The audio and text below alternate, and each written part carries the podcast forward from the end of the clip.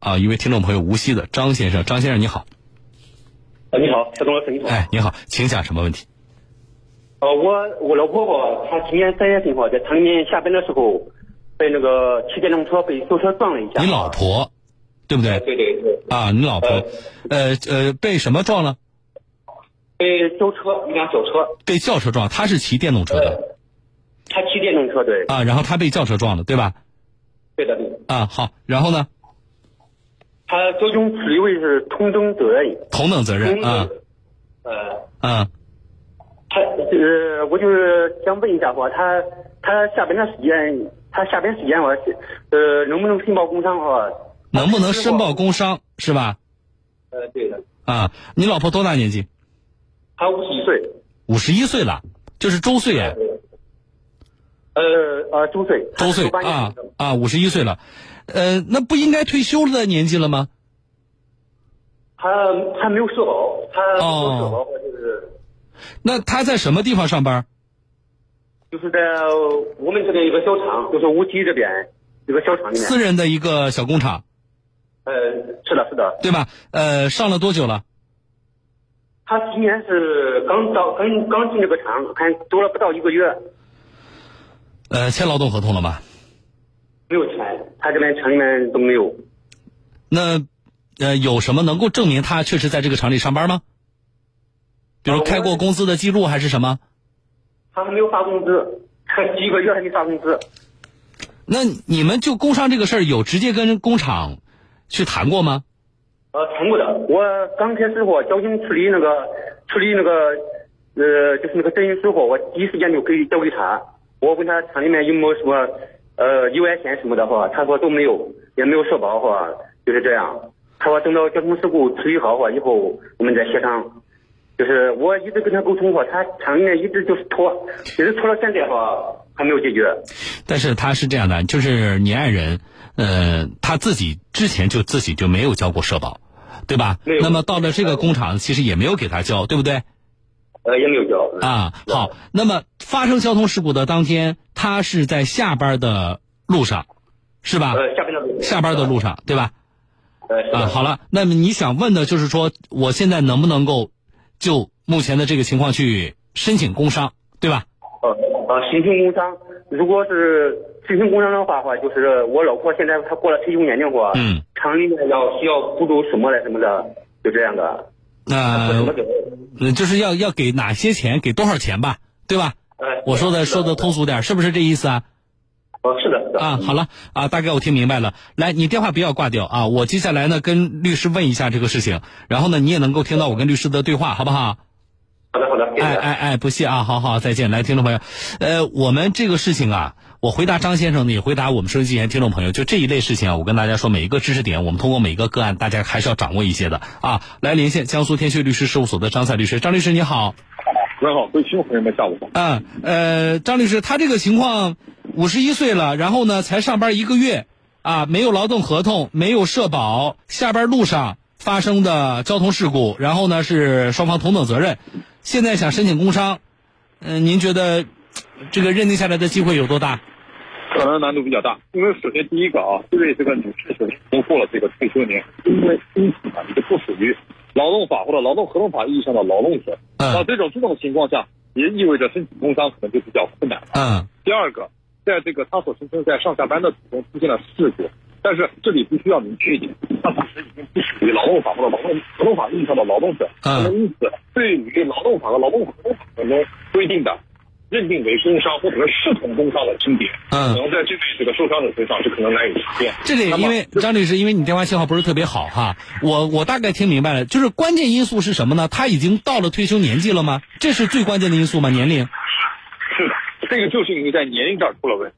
那那我我说我打个比方，我们其他的听众朋友，比如说女的五十，男的六十啊，我们退休之后，我们想自己这个再再找些工作。对吧？在因为在家闲不住，身体状况也还好，我们再贴补点家用。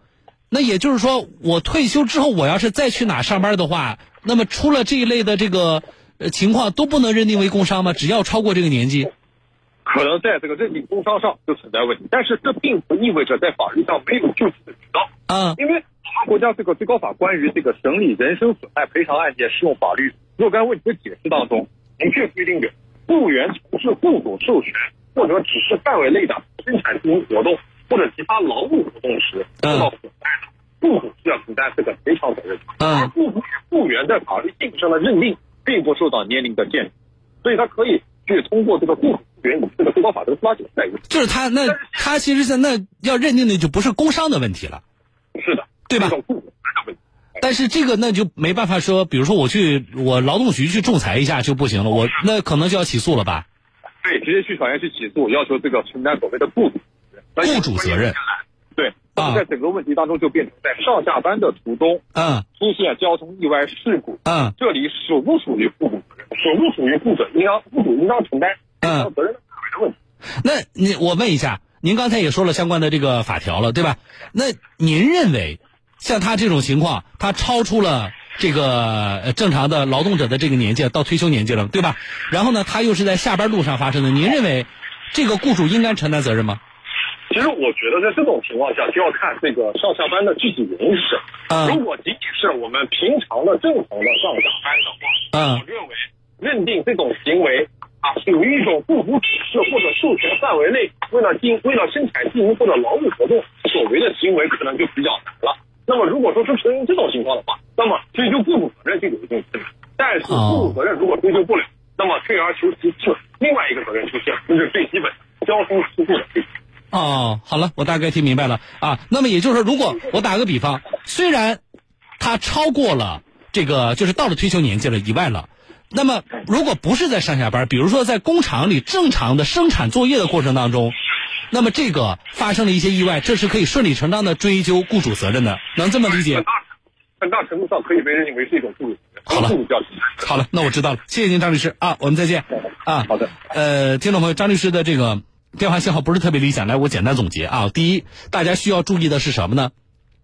如果你超出了退休年纪了啊，因为这种情况其实比较常见，女的过五十了，男的过六十了，仍然在哪上班，这种情况其实比较常见。好。那么，如果超出了这个年龄了，发生了一些意外的状况，啊，去认定工伤可能是存在一定难度的，啊，一般你去劳动部门的话，他可能觉得你这个，呃，不够工伤啊，这个申请的条件啊，就申请认定的条件可能都不够。那么，即使呢，比如说有的地方劳动部门能够勉强给你申请，可能认定下来也有难度。这是第一点啊，律师的这个观点。第一点啊，这要提炼给大家。第二点，那么假如说女五十以上，男六十以上，像发生了这个特殊的状况啊，那么虽然工伤我们不能认定，但是律师刚才说了，我们依据相关的这个法律，我们可以通过诉讼的途径去追究雇主责任啊。那么要对你遇到的相关的特殊的状况和产生的损失进行赔偿，但是。